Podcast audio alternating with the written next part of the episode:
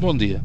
Esta história da opção sexual tem muito que se lhe diga e certamente as três histórias que aqui trago hoje, como curiosidades e sintomas, poderão servir de sementinha à dúvida e à reflexão. Afinal, não há mesmo um padrão, uma receita, uma fórmula resolvente para podermos dizer que nos sentimos perfeita e definitivamente em paz com a nossa sexualidade. E há uma palavra que se repete ao longo destes três episódios: descoberta, muito próxima da surpresa.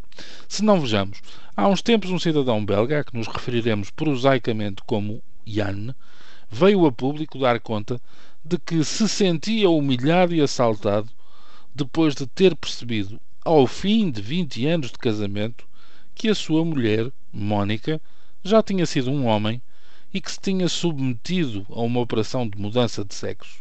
A decisão de não terem filhos, por Ian já ter sido pai duas vezes no matrimónio anterior, ajudou a adiar a revelação, bem como o pequeno teatro mensal de Mónica, que simulava o uso de pensos higiênicos durante a suposta menstruação. Os problemas começaram quando Mónica se deixou envolver com outros homens passou a vestir-se com roupas justas e provocantes. A investigação de Ian chegou à conclusão e à confissão de Mónica. Mas não deixa de ser irónico que ela tenha perdido a personagem exatamente por se tornar demasiado feminina. Diferente é o caso de Chris Beck, hoje Kirsten Beck. Durante 20 anos ele esteve ao serviço dos SEALs, uma força de intervenção de elite paramilitar nos Estados Unidos quando se retirou da vida ativa, e muito ativa, como é fácil de imaginar, decidiu assumir aquilo que percebe agora ter sido uma sexualidade reprimida. Passou a chamar-se Kirsten, está a fazer tratamentos hormonais intensivos, vive como uma mulher e publicou o livro Warrior Princess, à letra A Princesa Guerreira. Caso para pensar que aqueles que sentiram o peso das mãos de Chris não deixarão de se impressionar por afinal terem apanhado de uma Kirsten que estava escondida, algures ali por perto. Por fim, um homem com 66 anos, residente em Hong Kong, sofre de uma rara doença genética e descobriu agora que afinal é uma mulher.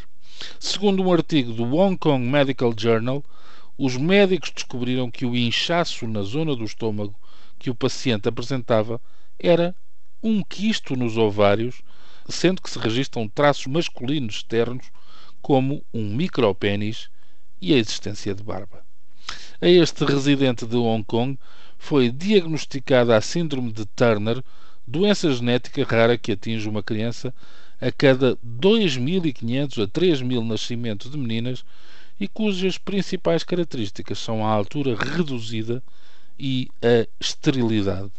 O Hong Kong Medical Journal descreve o homem como sendo um órfão vietnamita que mede apenas 1,37m, não tem testículos, sofre de incontinência urinária desde a infância e que parou de crescer após a puberdade, aos 10 anos.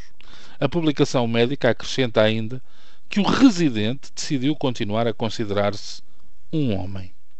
Nem vale a pena ir para a piada fácil, estilo é de homem? Antes de mais nada, homem ou mulher, o cidadão deveria preocupar-se com a sua delicada situação clínica. Quanto ao resto, homem ou mulher, é um daqueles casos em que as escolhas parecem ter sido feitas antes e pela natureza. E contra isso, nada há a fazer, senão aceitar e seguir em frente. Bom dia, bom fim de semana, bom feriado, até terça-feira.